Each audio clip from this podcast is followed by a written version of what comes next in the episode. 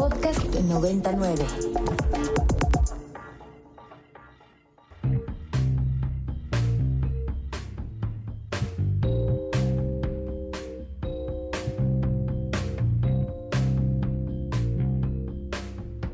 Desde el estudio B de Ibero 90.9, esto es Control de Cambios, una producción de Ibero 90.9 y la revista Nexos.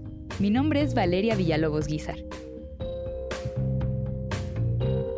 El 7 de octubre de 2023, cientos de miembros del grupo palestino Hamas arremetieron contra ciudades fronterizas israelíes en un ataque sorpresa por cielo, mar y tierra. Tras esta incursión, Israel le declaró la guerra a Hamas y comenzó un implacable bombardeo contra la franja de Gaza. A unos días de haberse iniciado los enfrentamientos, los informes ya calculan miles de muertos en ambos bandos. Alexis Herrera, candidato a doctor por el Departamento de Estudios de Guerra de King's College London, me acompaña para platicar sobre este conflicto.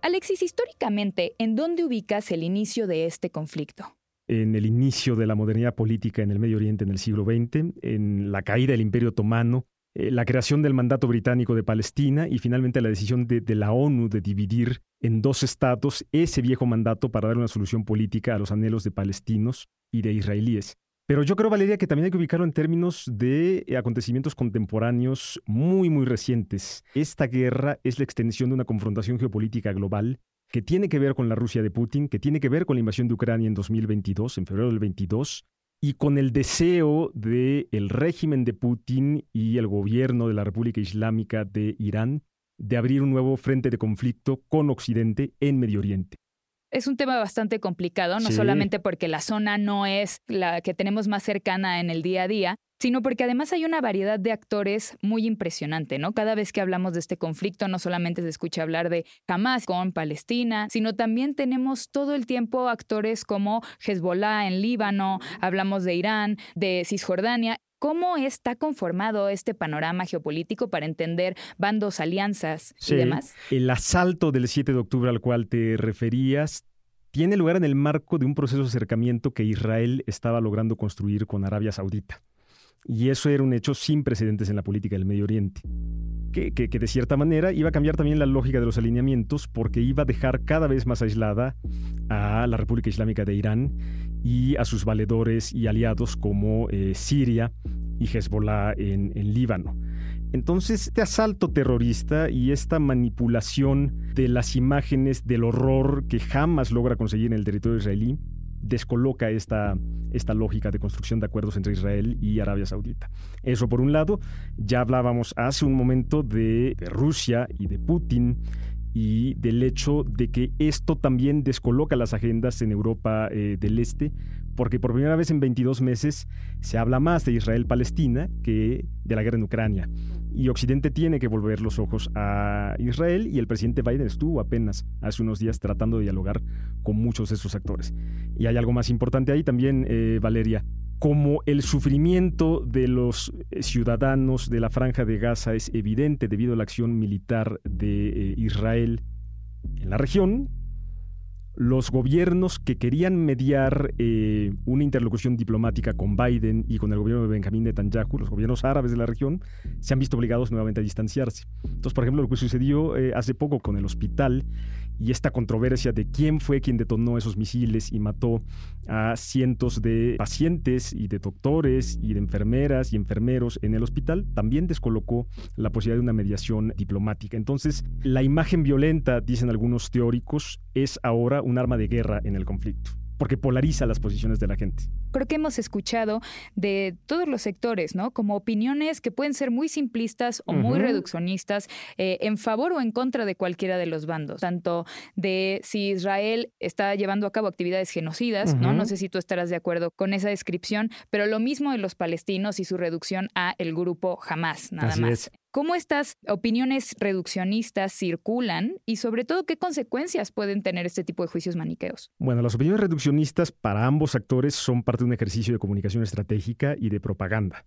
La manera en la cual el hecho violento que acaba de suceder se le presenta a la opinión pública y la narrativa que eh, permite presentar ese hecho violento permite saber eh, en dónde están tus simpatías político-ideológicas. Entonces, lo que muere en los primeros minutos después de un ataque terrorista o de una ofensiva militar como la de Israel en Gaza es la verdad, o por lo menos la pretensión de tener un criterio mucho más crítico de lo que está sucediendo. Hay una razón político-estratégica y militar por la cual Israel se ve obligado ahora a intervenir en, Gaza.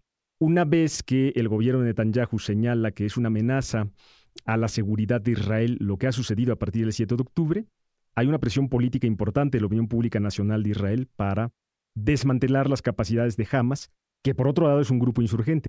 Hamas, a lo largo de las últimas décadas y desde que hubo un proceso electoral que permitió que ocuparan el gobierno en la franja de Gaza, pero no en el resto de los territorios ocupados, ha construido una red de túneles en las cuales prepara, orquesta y hace posible sus operaciones militares. Y estos túneles están casi en un 99% de los casos sobre instalaciones e infraestructura civil.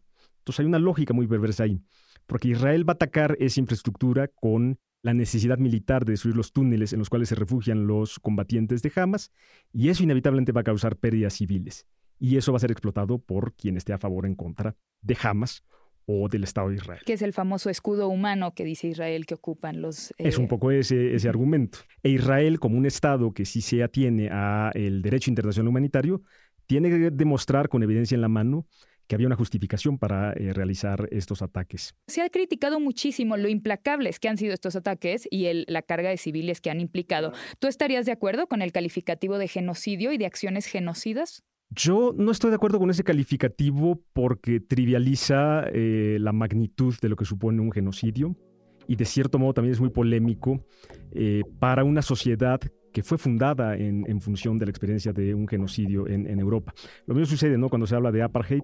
Eh, son expresiones que tienen una carga político-ideológica muy grave. Esto no quiere decir que no sea posible que las acciones militares de Israel violen el derecho internacional humanitario y que, como lo decía, eh, e, el Estado y las autoridades militares de Israel tengan que demostrar que había una justificación en sus ataques. Y por otro lado, es un tema, Valeria, de proporcionalidad. Eh, el uso de la fuerza en términos militares tiene que estar justificado en función de los objetivos eh, que se dicen alcanzar racionalmente. Y cuando eso no ocurre, en efecto es probable que se estén cometiendo crímenes de guerra. Y eso aplica para todos los actores involucrados en este y en otros conflictos. Es decir, el estándar debe ser el mismo para todas y todas las partes involucradas. ¿Qué tipo de soluciones se han propuesto a lo largo del tiempo este conflicto? ¿Cuáles crees que son las que están en la mesa para solucionar el actual? Creo que es una cuestión de orden mundial, eh, es decir, eh, cómo mantener la estabilidad del sistema internacional y cómo reducir la posibilidad de una guerra general entre las grandes potencias, que eso es también lo que está a la sombra de esta discusión. La especulación, por ejemplo, era que si Hezbollah atacaba el flanco norte de Israel, desde los altos del Golán, por ejemplo, con el respaldo de Siria, y si esto involucraba a Irán e Irán involucraba a Rusia, tenemos un escenario peligroso en el cual podríamos ver una intervención militar abierta tanto de Estados Unidos como de la Federación Rusa, por ejemplo. Y ahí hay nuevos actores en el, en el terreno, no siempre eh, bien intencionados. Cada quien está buscando promover su interés en, este, en el marco de este conflicto y es lo, lo peligroso. El secretario general de la ONU, con sus llamados a la conciliación y a la paz, también tendría que demostrar una capacidad política eh, mayor. Pienso también en China, una superpotencia en ascenso. ¿Qué capacidad va a tener China para eh, ser un interlocutor válido para todos los actores de esta crisis? Vamos a ver qué pasa. No está muy claro. ¿Tú crees que estamos a punto de presenciar una guerra que se expandirá a todos esos confines que acabas de mencionar? Pues yo creo que es parte del peligro y yo creo que esa fue la razón por la cual el presidente Joe Biden estuvo recientemente en la región. Y como, por ejemplo, muchos estados árabes, Egipto, por ejemplo, Jordania también, pueden moderar algunos de los actores armados sobre el terreno y pueden establecer canales de interlocución. La, gran discusión, eh, porque se le pedía algo imposible a la población de, de, Gaza, era abrir estos corredores humanitarios para que pudieran escapar por la franja, por los cordones de Rafa hacia el Sinaí. El tema es que los estados árabes tampoco quieren recibir a los refugiados palestinos porque temen que nunca van a regresar.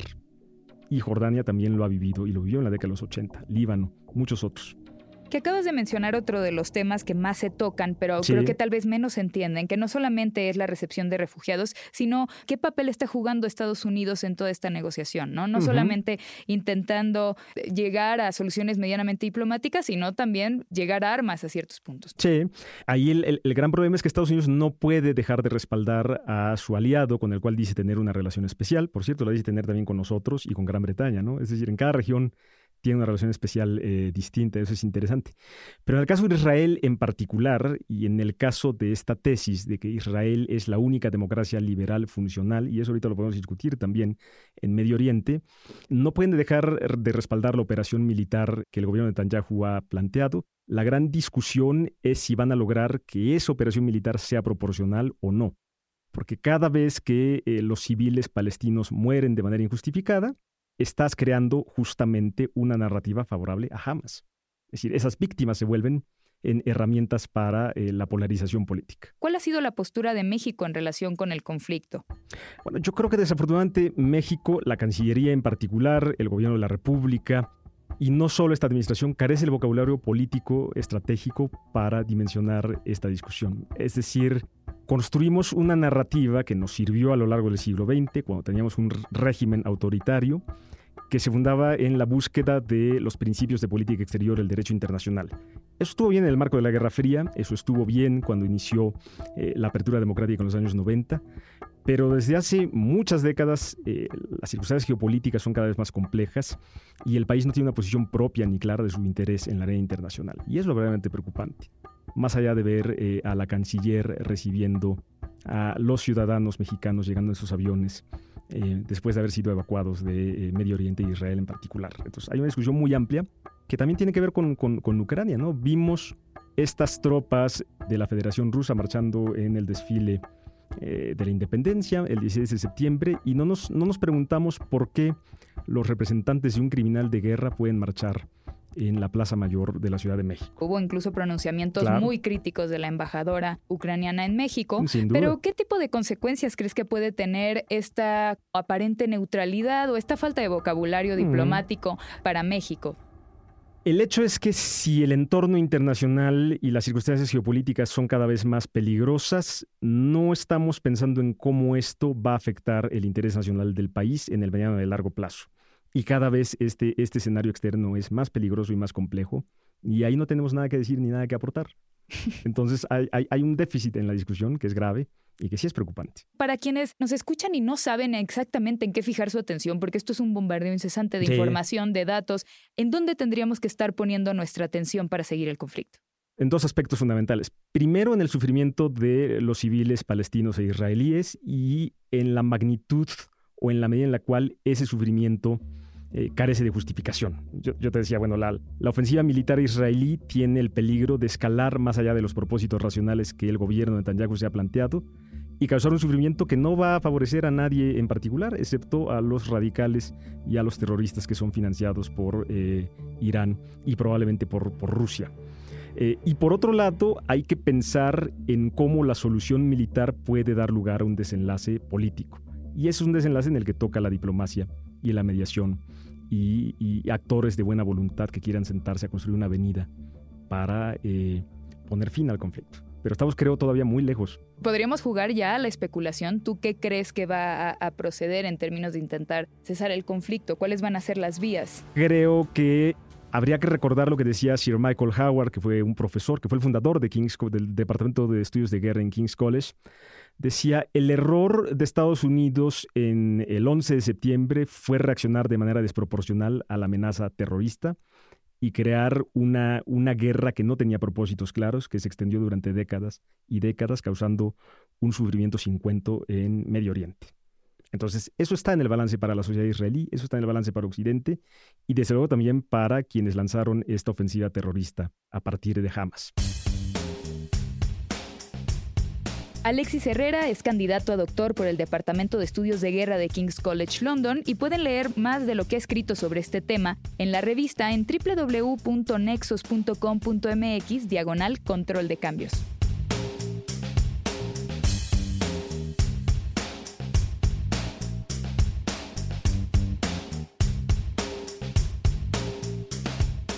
Cada vez tenemos más opciones de documentales mexicanos de True Crime en todo tipo de plataformas de streaming. Uno de los primeros de este género en popularizarse fue Presunto Culpable, dirigido por Roberto Hernández y Jeffrey Smith, una cinta que en 2008 sacudió a la sociedad mexicana con el caso de José Antonio Zúñiga, un joven arrestado por un crimen que no cometió. A Presunto Culpable le han seguido documentales como Duda Razonable, El caso Casés Vallarta, una novela criminal, A Plena Luz el caso Narvarte y muchísimos otros más.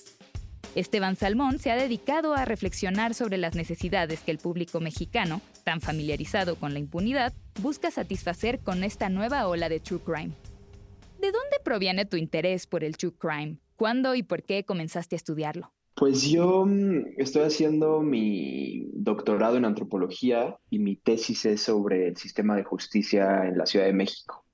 Y buscando documentos, eh, reportes periodísticos que hablaran sobre el sistema de justicia, me di cuenta que el true crime, los documentales de crímenes reales en la Ciudad de México, son de los que hacen un mejor trabajo retratando, digamos, las carencias del sistema de justicia, pero también las condiciones de trabajo de los agentes del Ministerio Público, la Policía de Investigación, los peritos, y que además presentan pues, un retrato, digamos, de las víctimas y de los victimarios. Eh, entonces fue por eso que me interesé por el true crime. ¿De qué tipo de tradiciones artísticas, sociales o culturales crees que proviene el true crime mexicano? ¿De dónde proviene el género?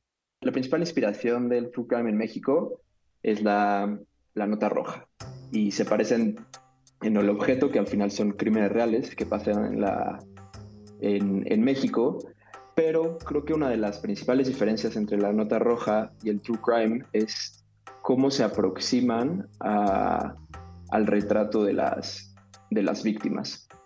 El true crime es mucho más empático con las víctimas que la, nota roja. O sea, yo creo que en, muchos de los reportajes de, de la nota roja no es una pregunta que se estén haciendo. Y en cambio, muchos de los documentales de True Crime se concentran en la versión de las víctimas. Estoy pensando, por ejemplo, en el True Crime que salió hace poco de La Mataviejitas, La Dama del Silencio, que es un documental que se enfoca mucho en la visión de las víctimas, de quienes sufrieron los asesinatos de Juana Barraza, la Mataviejitas, familiares de las víctimas, amigas de las víctimas. La nota roja expone, digamos, cuando vas caminando en, la calle o, ves los puestos de revista en el metro y ves las planas del gráfico de la prensa, pues es una exposición tal cual del cuerpo, pues muy morbosa y muy sanguinaria. Y en cambio, el, el True Crime creo que sí da una visión, pues digamos, por el mismo formato, que es un poco más largo, no son documentales eh, una de, dos horas o incluso, digamos, series de cinco o seis capítulos, pues pueden profundizar mucho más en las condiciones de, del sistema de justicia, pero también en las vidas de, de las personas que han sufrido estos, estos delitos. Para quienes no conocen el género, ¿cómo lo caracterizarías? ¿Qué es el true crime? ¿Cuáles son sus características que lo vuelven un género singular? A diferencia de, de las novelas de detectives o los, las historias de, como de delitos ficticios, pues el True Crime habla de crímenes que ocurrieron y muchos de ellos o quedaron sin respuesta o tienen una respuesta que no es muy convincente mm. para el público. Entonces lo que hacen muchos de los documentales de True Crime es presentar investigaciones alternativas presentan a la visión del Estado, la versión oficial de los hechos, como sospechosa, y a partir de eso, los documentales de True Crime arman sus propias investigaciones. Por ejemplo, en el caso de A Plena Luz, que es sobre el caso del, del multihomicidio en la colonia Narvarte, es prácticamente una versión alternativa de la investigación que demuestra las faltas de la Fiscalía de la Ciudad de México. ¿Qué faltó investigar? ¿Cuáles son otras líneas de investigación que no persiguió la Fiscalía?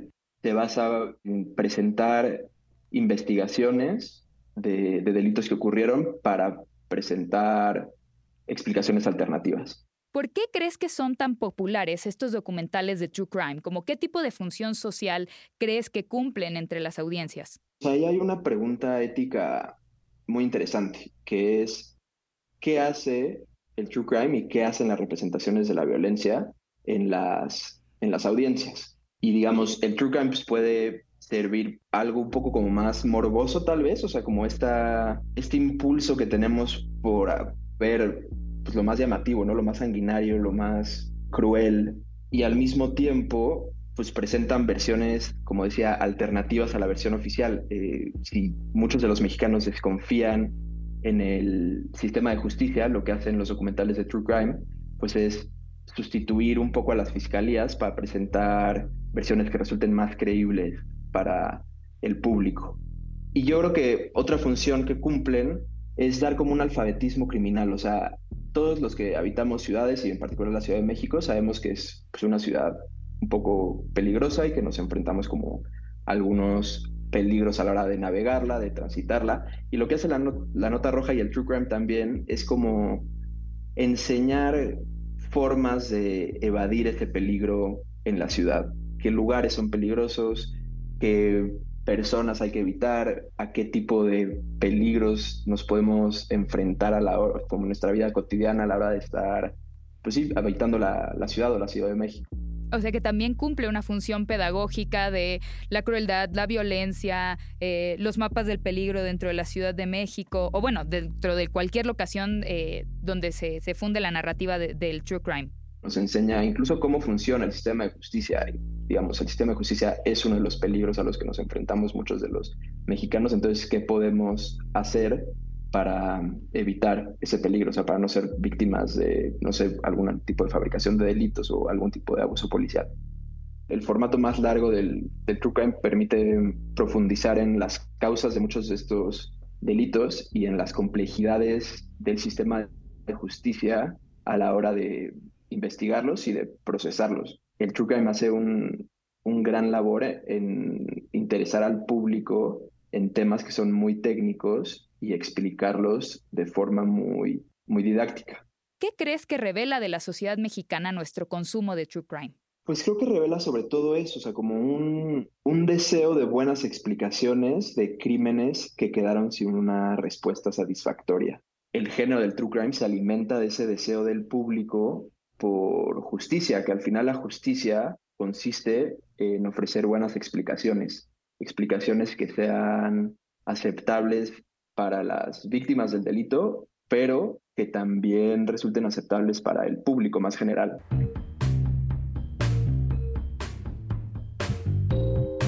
Esteban Salmón estudia el doctorado en antropología en la Universidad de Stanford y pueden consultar lo que ha escrito en la revista en www.nexus.com.mx diagonal control de cambios. Muchas gracias por escuchar Control de Cambios una producción de Ibero 90.9 y la revista Nexos. Mi nombre es Valeria Villalobos Guizar.